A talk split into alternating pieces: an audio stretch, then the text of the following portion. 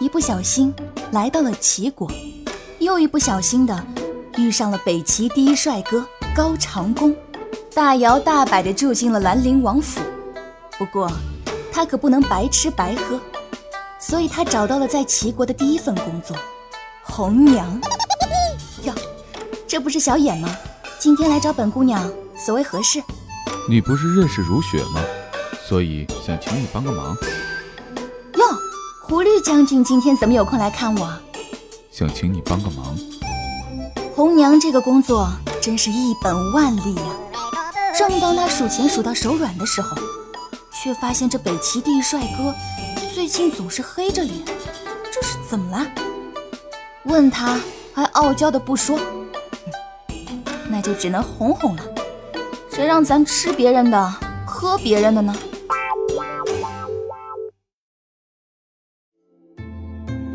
欢迎您收听《非你不可》，至尊殿下深深宠，作者水凝冰，演播半壁哥、豆瓣酱。第一集，茂密的丛林里，一个敏捷的黄色身影快速的奔跑着。仔细一看，竟是一条四个月大的小狗，虽然年幼，可是四肢矫健。速度飞快，此刻这个小家伙嘴里正叼着一条鱼，向一个山洞跑去。这个山洞不大不小，洞口前长着不少的青绿色杂草，倒是很好的将这个山洞隐秘起来了。山洞里有一处篝火，让原本阴暗的洞内照得亮了些，也为这个乍暖还寒的初春带来丝丝暖意。一个身着米黄色上衣、浅蓝色牛仔裤、白色运动鞋的女孩，正啃着一个果子，坐在火堆边，时不时的朝洞口看去。这个女孩名叫郑云溪。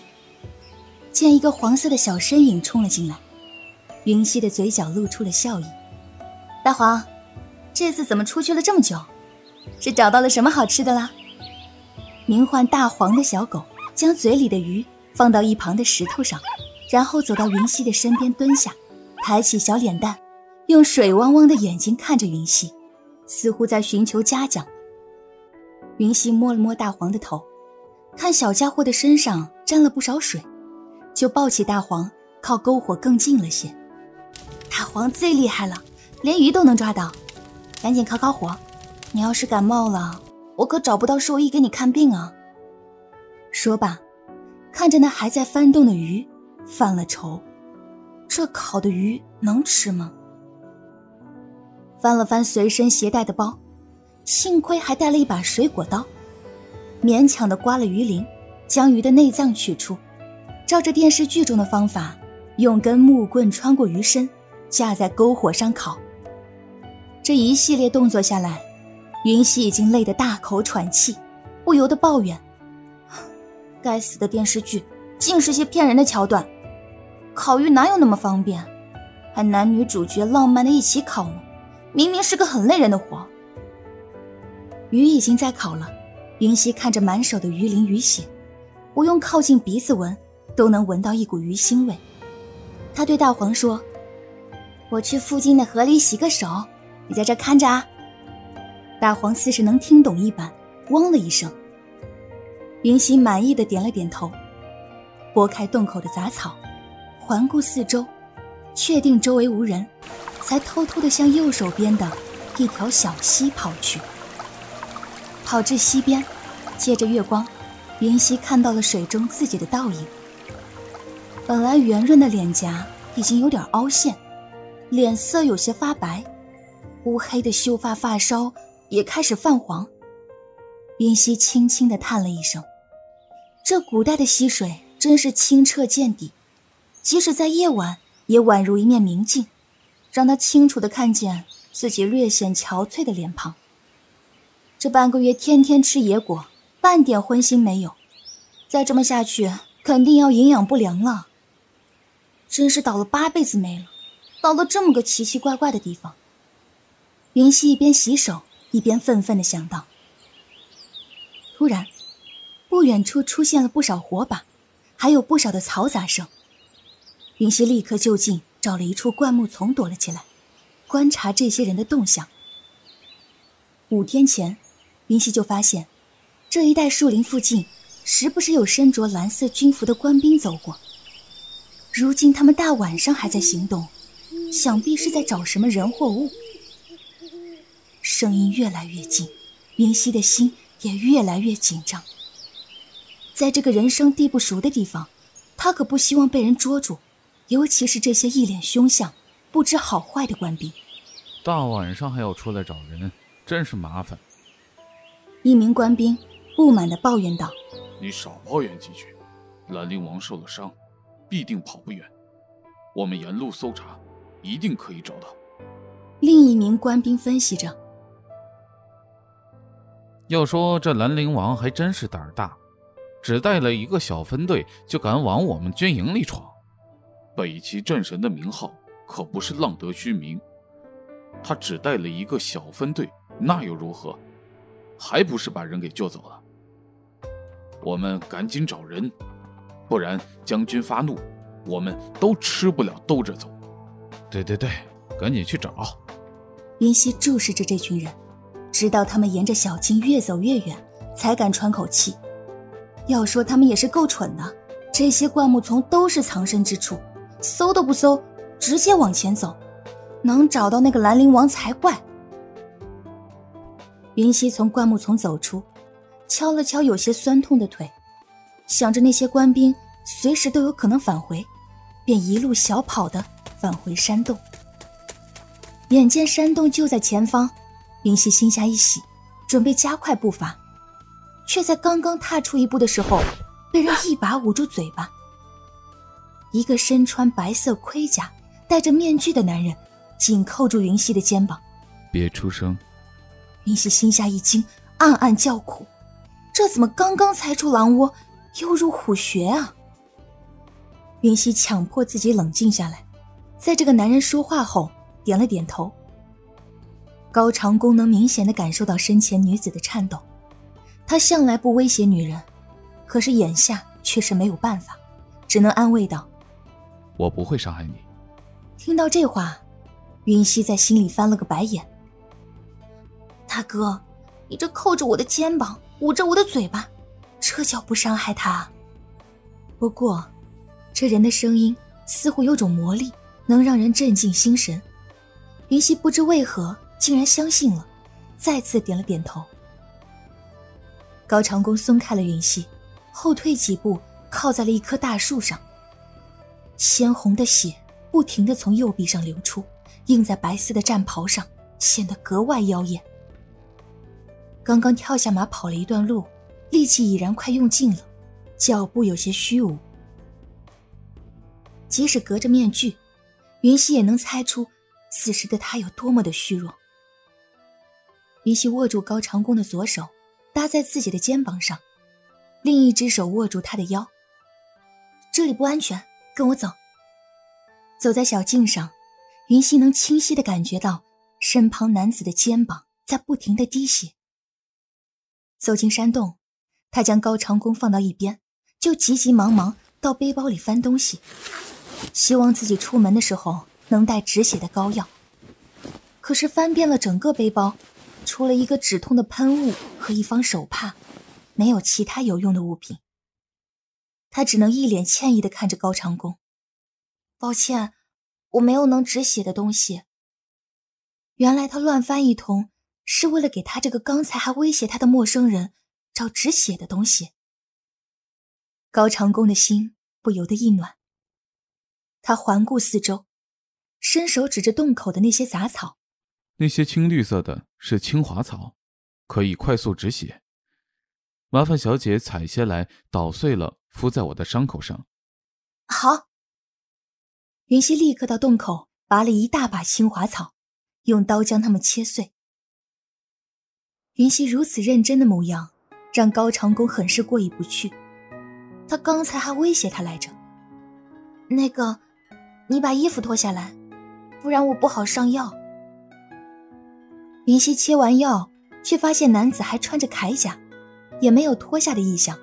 只好出声提醒：“高长恭解开铠甲，可是里面的衣服却因为沾上了血迹，粘在了皮肤上，一只手并不好脱下。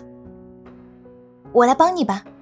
云溪见他脱衣费劲，就上前帮忙，慢慢的脱下与皮肤粘在一起的衣服，可以清晰的看到，衣服上的血迹是那样的触目惊心，浓稠的鲜血也随之从伤口处流下。伤口处好似有点化脓了，云溪不敢怠慢，赶紧将草药敷了上去，然后把刚刚找到的手帕叠成方块状贴在伤口处，在他的衣服上撕下一长条。系住伤口。没想到那个草的药效很快，血渐渐的止住了。云溪见状，这才大大的呼出一口气，坐到了高长恭的身边。从小到大第一回干这种照顾伤员的活，果然是很累的。那些护士可真是不容易啊！谢谢。高长恭看到云溪的额头渗出的汗水，有些愧疚，有些感激。举手之劳而已。云溪双手抱膝，看着眼前的篝火说道：“人活在这个世上，总有需要别人帮助的时候。今天我帮了你，说不定改日我需要你的帮助呢。你说是不是？”说吧，云溪转头看着高长恭，他的眼神里有着坚强和乐观。高长恭点头道：“你说的很对。”见他似是一个人。又问道：“姑娘，你怎么会一个人在这不周山？”云溪摇了摇头：“我也不知道，醒来的时候就在这里了。我在这里半个月了，我曾找过这里的出口，可惜我方向感一直不好，兜兜转转总是跑回原来的地方。后来这附近就总有士兵出没，我就一直待在了这个山洞里。”这女子着装奇异。既不是大齐的，也不是大周的。高长恭打量了一下，问道：“听你的口音，似乎不是本地人。”云溪不可思议的看着高长恭，没想到还真有听口音这一说。他点了点头：“嗯，我家在中华人民共和国。我出门的时候遇到了一阵强风，然后就到了你说的不周山。”这口气中的试探。他是听出来了，他说的可是实话。这将军要是没听过，那可怨不得他。果然，在听到云溪的话后，高长恭小声的复述了一遍：“是一个小村落，我们那里很少有外人来。将军，你应该没听过的。”云溪补充道：“原来如此。”前几日，天空突现异象，乌云密布，狂风不止。一个时辰后，竟然又恢复如常。如此说来，这姑娘的话倒也说得通。我能问一下，那些士兵为什么追你吗？云溪大着胆子问道。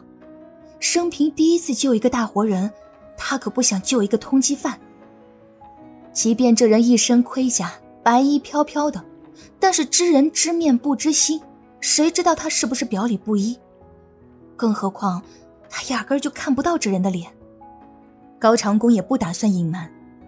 我乃北齐将士，只因军中有人不慎落入敌军之手，我才前去营救。不小心被敌军发现，虽突出重围，但还是受了伤。幸亏得到姑娘相助。高长恭双手握拳，又向云溪道谢：“不用谢，不用谢。”云溪赶紧说道：“如此说来，倒是他以小人之心夺君子之腹了。”在看到高长恭胸口渗出的点点血丝，他赶紧说道：“你别再动了，伤口又流血了。”云溪赶紧又拿了些青花草敷在了他的伤口上，一边敷药一边说道：“你可别再乱动了，我本来就不怎么会包扎，再来一次受苦的可是你。”嗯。高长恭轻声应道：“狰狞的面具下，终日紧绷的脸，终于有了些许的放松。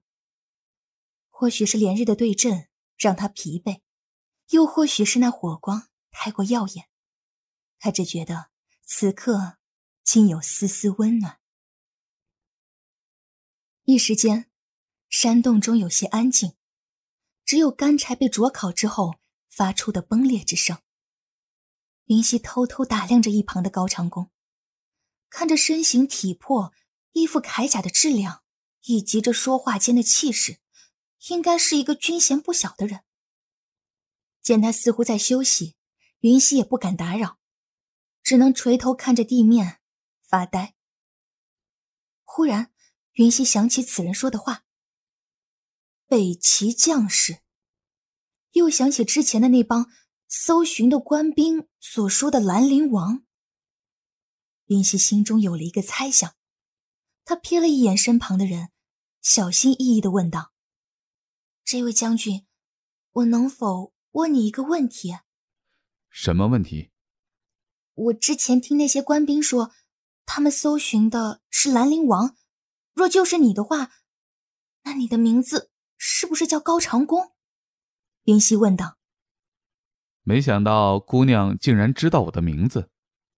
高长恭轻笑道：“我去，还真被他猜中了。即便他已经近两年没有碰过历史课本了。”但是兰陵王高长恭这个名字，他还是有印象的。北齐名将，战功赫赫，容貌绝美。但相比于此，更让他郁闷的是，穿越到哪里不好，偏偏穿越到了南北朝这么个动荡的年代，要他怎么生活啊？云溪就这么呆呆的看着他，大脑顿时一片空白。姑娘，姑娘，高长恭连续喊了几声。云溪都没有回应，难道是自己脸上的面具吓到他了？于是，高长恭摘下面具，说道：“对不起，姑娘，我面具戴着习惯了，还望姑娘不要见怪。”啊，没事。云溪的思绪被高长恭打断，他条件反射般的直言道，却在回过神之后，被眼前的这张脸给惊住了。修眉如剑，鼻梁英挺，美眸星辉，双唇殷红。所谓倾国倾城，说的就是眼前的这个人吧？这个男子美得连女人都嫉妒。虽然男生女相，却没有一丝柔媚之感，只让人觉得美中带着英气。早就听说兰陵王貌美，没想到这么好看。听众朋友。本集播讲完毕，感谢您的收听。